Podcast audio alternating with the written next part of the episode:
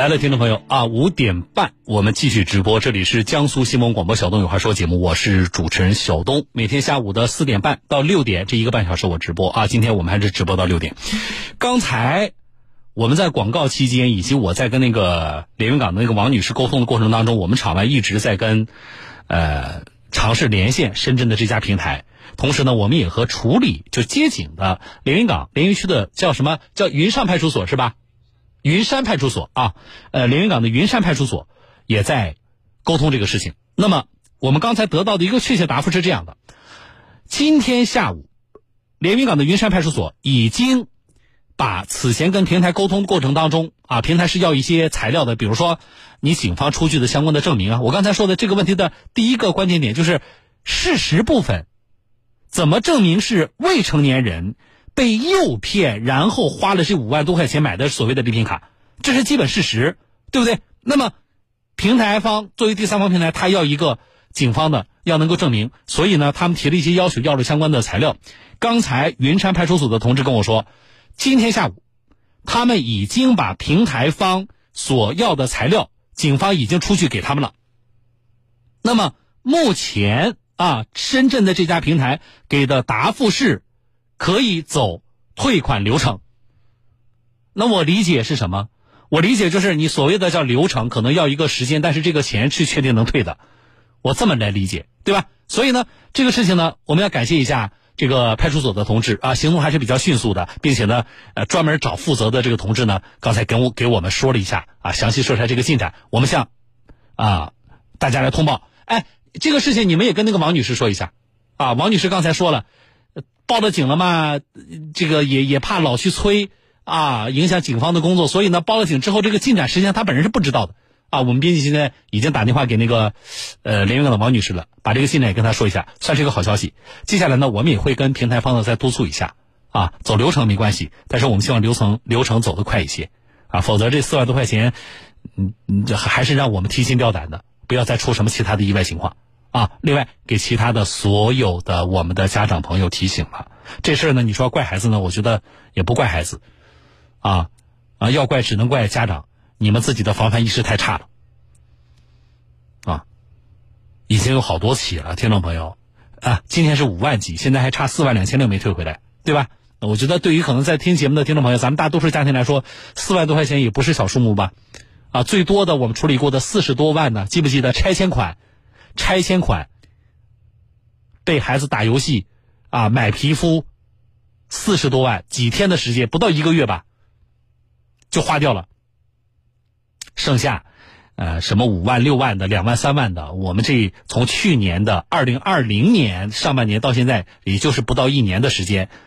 啊我们都处理过记不清多少案例了，所以我们的家长一定要注意，你要知道孩子。啊，用手机干嘛？这是一个，另外一个就是你至少你要把这些你自己的账户看好，同时呢，你要把这些东西你要主动的跟你们家小孩讲一讲。好了，这事儿啊，我觉得派出所的给我们的这个进展是非常重要的一个信息啊。这个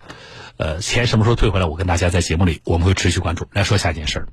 这个事儿呢，接下来这件事情不发生在江苏。但是从昨天开始，这件事情引起了，呃，应该说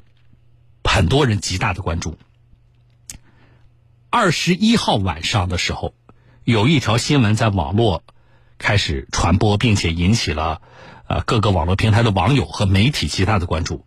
这条新闻呢，很多媒体转载的题目是：二十三岁女生在货拉拉车上跳窗身亡。那么从此前曝光的情况来看呢，就是有一个女孩叫做车莎莎，啊，二十三岁这女孩，这女孩在二月六号晚上她干嘛呢？她要搬家，所以呢，她就在那个货拉拉那个平台上啊，叫了一个货拉拉，就是一个一个可以帮她啊那个搬家拉一些搬家的东西的那么一辆车，啊，这个女孩呢，车莎莎的弟弟说呢。这是二月六号晚上都九点多了，他下单，啊，然后呢，呃，叫了一个搬家的货运的服务。这个货拉拉这个车来了之后呢，说这个女孩呢上车六分钟的时候，上车六分钟，这车行驶到了当地的叫做呃岳麓区曲苑路段，这才上车六分钟，然后这个司机就是那个货拉拉的司机就报警说乘客跳车自杀了。警方赶到现场调查，并且联系了急救车，把受重伤的这个女孩叫车莎莎嘛送去了医院抢救。经过四个多小时的手术，呃，当晚暂时脱离了危险。然后脱离了生命危险，转至了重症监护室，但是后续因为身体又出现恶化，所以经抢救无效，在第二天，也就是二月十号，不幸离世。那么这个事情，我们从现在报道的这些信息来看，我们有太多的疑问了，啊，而且，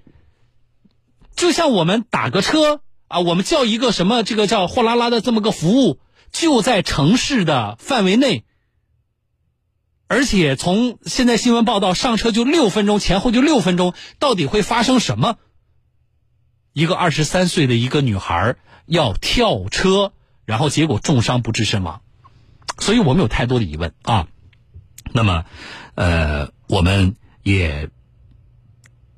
一直在关注这个事件的进展。今天是子牛新闻的记者联系上了那个。重伤不治身亡的女孩车莎莎的家属，啊，呃，相关的情况，包括这个事件目前处理的最新的进展，我们和大家关注。我来马上来连线的是扬子晚报子牛新闻的记者陈然，陈然你好。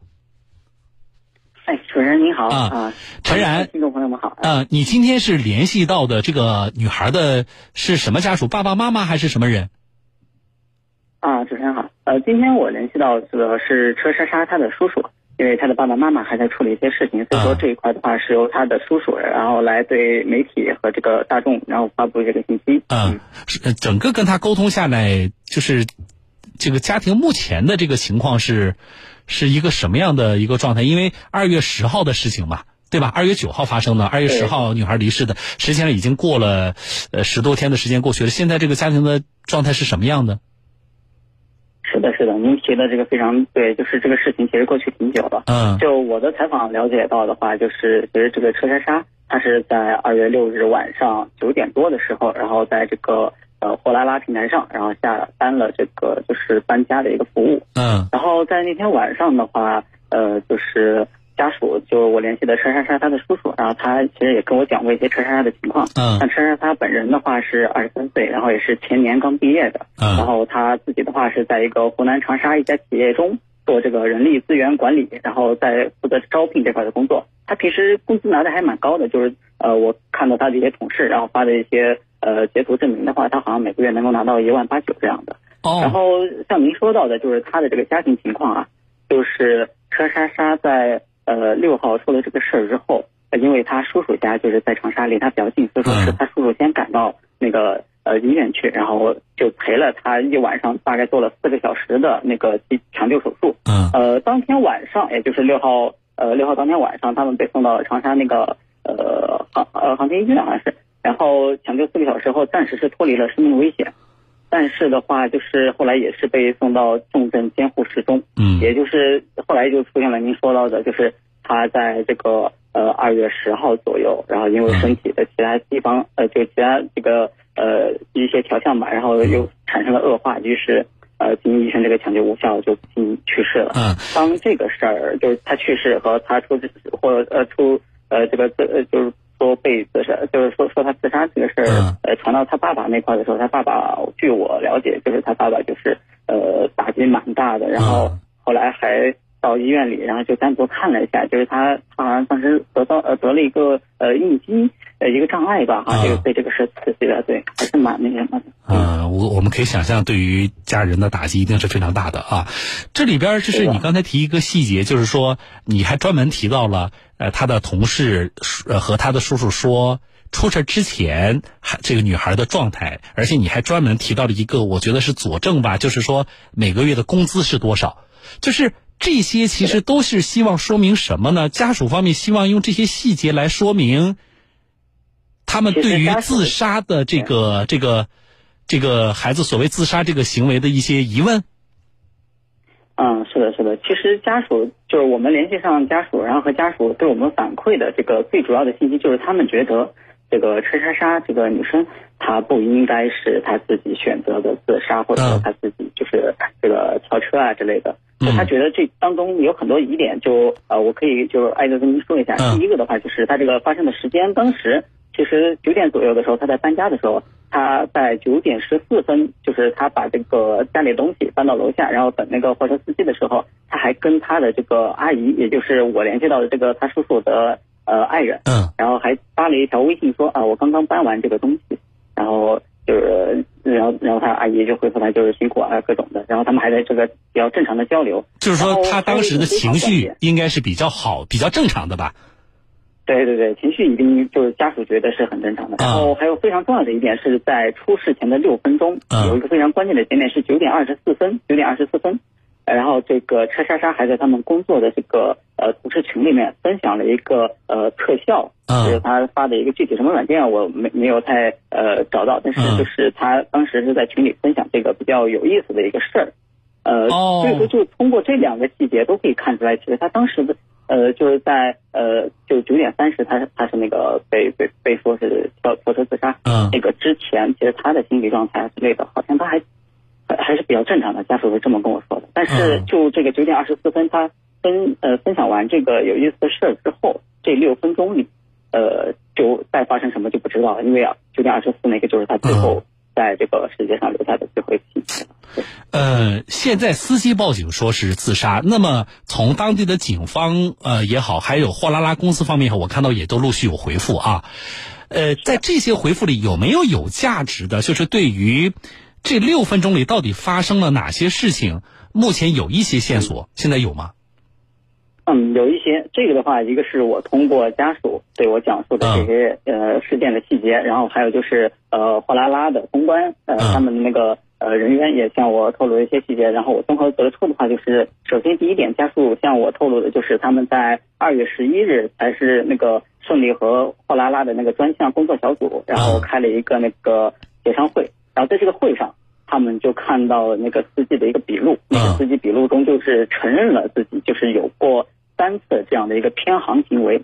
然后他他对于这个就是那后六分钟的解释是这么说的，他是说呃呃就是首先首先他偏航的这个由来啊，偏航是说他对这个导航软件他操作不来，然后他对这个不是很懂，就说他就出现了就不按那个平台的规定路线行驶的这么一个情况。嗯，然后的话。后六分钟的话，就是他，呃，他是说，就是因为他自己这个偏航了两三次，就是次数比较多之后，然后女生就就就就那个去就发生了这个跳车的行为，但具体的女生为什么跳车啊之类的，他并没有一个详细的和一个比较这个合理的一个解答。就是在你在你们看到的微信笔录里是没有这些细节的。呃，就是他的那个笔录的话，是家属看到的。家属看到的啊，是没有。就是我们其实想特别想知道，哪怕他偏航了，你们双方是发生了争吵了，还是说，比如说女孩女孩是是因为你偏航发生了，比如说女孩呃有什么担忧，还是怎么样的？就这些细节其实是家属是没有看到的，也没有向你转述。是的，是吧？是的，是的。这个就不仅是家属货拉拉那边，他们也不掌握这些细节，然后。警方的话，今天可能就是也在做一些呃，还在进行调查，所以说也没有给我一个准确的回复。那我们现在知不知道，就是因为它毕竟是营运性质的车辆啊，因为我对货拉拉也不是特别了解。那比如说你营运性的车辆，你在车内有没有录音呐，或者是这个呃录像等这些设备？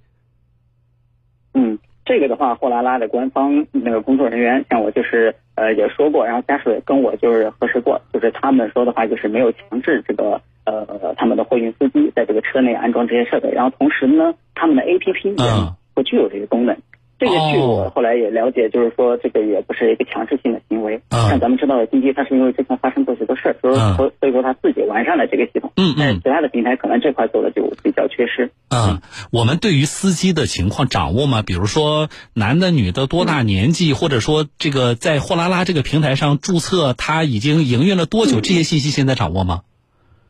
呃，现在据我掌握的一个信息，也是家属呃给我提供的，就是说，呃，涉事的这个司机他姓周，叫周师傅，呃，具体的姓名的话不能透露。然后的话，他的具体年龄这个我不太清楚，但是我所掌握的是，他从事这个货拉拉的货运司机大概已经两年多了。两年多，呃，是男性对吧？是男性，是男性，是男性。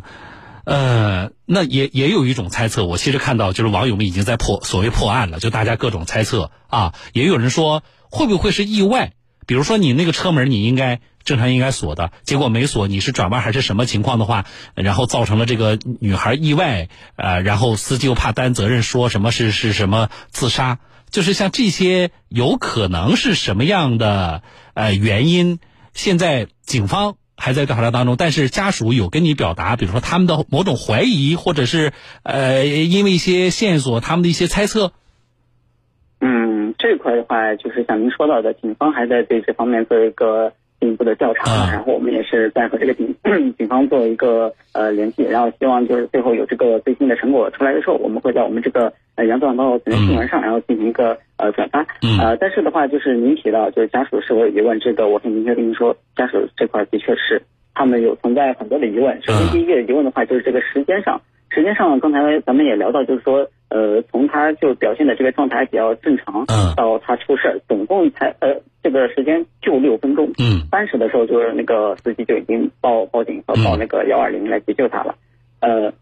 然后的话这是时间，就是家属觉得这六分钟怎么会转变那么快，嗯，这是他们一大疑点，嗯，然后第二个疑点的话就是他们关于这个司机这个偏航之后走向的路线。就据我的调查所知和家属给我提供的一个他们那个就是车车山莎女士的那个账号截图，然后我就发现就是其实平台当时推荐的一个路线是让他们走这个长沙的西二环，然后再转到一条呃也是一条大道上就可以直接呃呃就这么这么两条道就可以直接到那个车山莎他那个呃目的地。搬家后的那个地址，对，然后但这个司机他后来的话是从一个。呃，呃，呃，他后来是从一个叫岳麓大道还是哪个，然后从那个大道，然后呃走了一阵儿，就是他一开始就没有走那个第二环路，然后走另外一条大道，然后接着就转入了一些比较小的一些道路，然后这个小的道路的话，就是对走的呃，就一一个是比较绕，二个的话就是据家属后来去过现场，然后和他们了解到的就是那呃，他后来就是出现三次这种。呃，三次这个偏航的这个情况的那些路段，那些路段都是属于照明不是很好，然后同时也是小路，人不是很多的那种道路。那就是其实明明有，明明导航已经确定了，呃，比如说比较简单的，并且怎么说呢，是大路吧？我们所谓的通俗点说，如果对比的话，就是导航明明确定了大路可走，但是实际发生的却是发生了三次偏航，就没有按导航走，而且目前偏航的情况是走的。对比来说是所谓的小路或者更偏僻的路。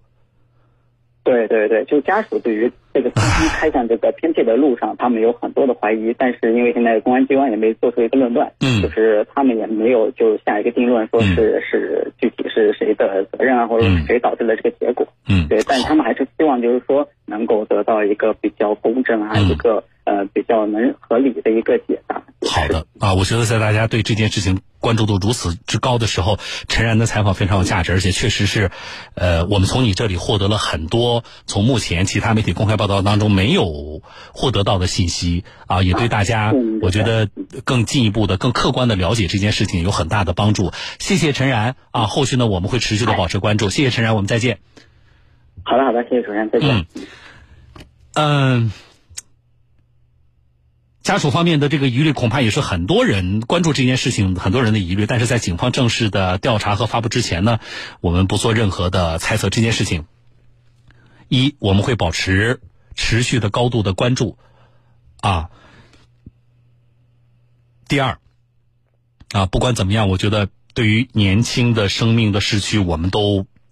啊非常的痛心，啊。第三。不管最终的警方的调查结果是什么，现在其实几种猜测，比如说刚才一个是我刚才说的意外，啊，车门该锁没有锁好。那么这种意外话，司机怕担责，所以说是自杀，这是第一种。第二种猜测，啊，一个两年的一个职业司机怎么会看不懂导航？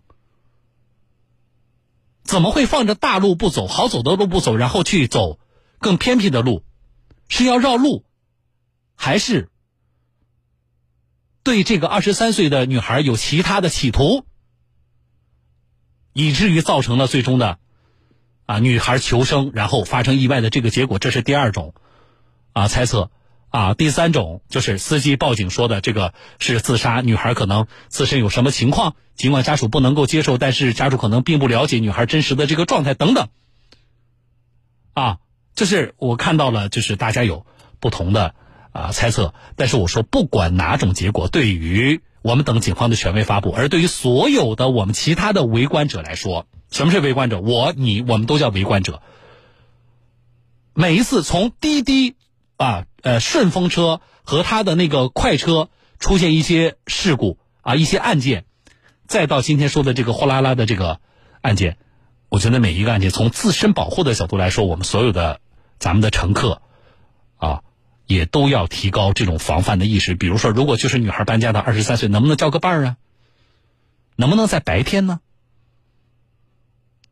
等等啊，如果孩子在外边工作的，我们的家长朋友。啊，我觉得这方面呢，也要给呃年轻的这个在外工作的上或者上学的孩子们，没事多唠叨几句，没坏处啊。好了，我是小东，来进广告，稍后说。小东有话说，由中国建设。